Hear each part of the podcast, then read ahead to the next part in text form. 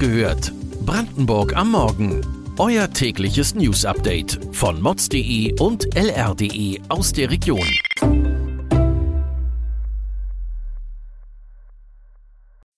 Guten Morgen an diesem 29. Juni.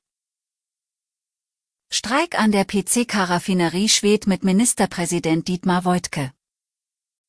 Das Bildungsministerium bremst freie Schulen in Brandenburg aus. Die Lausitz steckt in einem Dilemma zwischen Wasser und Strom. Das und mehr erfahrt ihr heute bei Wach gehört, Brandenburgs Morgen-Podcast von mods.de und lr.de. Heute Abend wird auf dem Platz der Befreiung in Schwedt demonstriert. Ab 18 Uhr haben Menschen aus der Region die Möglichkeit, ihre Solidarität für die PC-Karaffinerie zu bekunden. Ziel sei es, ein Zeichen zu setzen. Das Unternehmen solle den Standort Schwedt erhalten und die Arbeitsplätze sichern. Rolf Erler ist Bezirksleiter der Gewerkschaft IGBCE für Berlin und Brandenburg. Er sei davon überzeugt, dass die Demo ein Erfolg werde.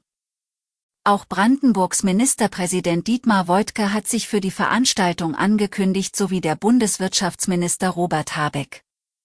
Brandenburgs Politik fordert von der Bundesregierung verbindliche Garantien für den Erhalt der Raffinerie. Proteste gibt es auch beim Thema freie Schulen in Brandenburg. In unserem Bundesland steigt die Zahl der schulpflichtigen Kinder. Doch die Anzahl an Schulplätzen stagniert.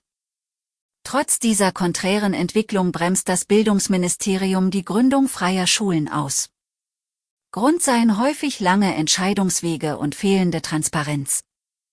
Doch Brandenburg fehlen nicht nur Schulplätze, sondern auch Lehrkräfte. Jedes Schuljahr muss das Land etwa 1800 neue Lehrkräfte einstellen, da ältere in Pension gehen.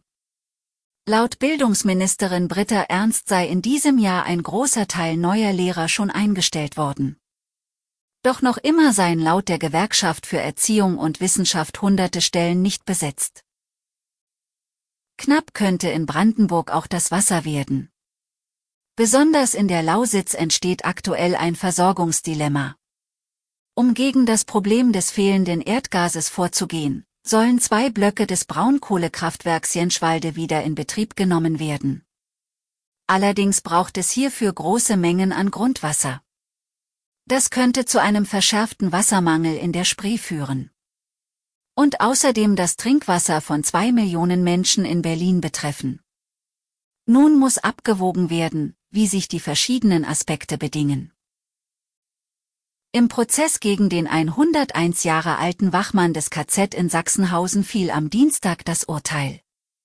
Der Mann wurde wegen Beihilfe zum Mord an tausenden Häftlingen zu fünf Jahren Haft verurteilt. Die Verteidigung kündigte an, in Revision zu gehen.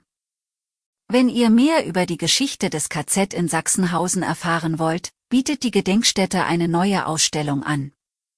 Bis Ende Oktober habt ihr die Möglichkeit, ein mit Videos und Bildern aufgearbeitetes Zeitzeugeninterview zu erleben. Der Holocaust-Überlebende Ernst Grobe erzählt darin von seiner Verfolgungsgeschichte. Ein weiterer Prozess in Brandenburg lieferte gestern eine überraschende Wende.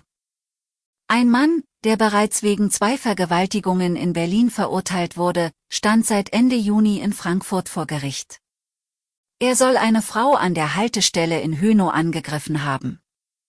Am Dienstag wurde das Urteil in dem Fall erwartet. Doch das Gericht hat den Prozess abgebrochen und auf den Herbst 2022 verschoben. Grund seien unter anderem Unklarheiten bei den Beweisstücken. Mods.de wird weiter von dem Fall berichten. Kommen wir zu einem kuriosen Fall, der ebenfalls aktuell vor Gericht verhandelt wird. Wir alle kennen sie. Die kleinen weißen Teller vor den Toiletten in der Raststätte. Darin sollen wir unser Geld legen, um fürs Geschäft zu zahlen. Das Porzellan ist Thema in einem aktuellen Gerichtsprozess vor dem Landgericht Cottbus. Eine Firma aus Königs Wusterhausen soll über Jahre das erworbene Toilettengeld an der Steuer vorbeigeschmuggelt haben. Zu Beginn des Prozesses war die Rede von 1,2 Millionen Euro. Bei dieser Zahl handle es sich allerdings um eine grobe Schätzung, die zum jetzigen Zeitpunkt bereits zurückgezogen wurde. Doch der Fall stellt das Gericht vor viele weitere Fragen. Weitere Details und Hintergründe zu den heutigen Nachrichten lest ihr auf mods.de und lr.de. Wir versorgen euch jeden Tag mit frischen Informationen aus der Region. Am Donnerstagmorgen hört ihr wieder die nächste Folge Wach gehört, Brandenburg am Morgen. Kommt gut in den Tag.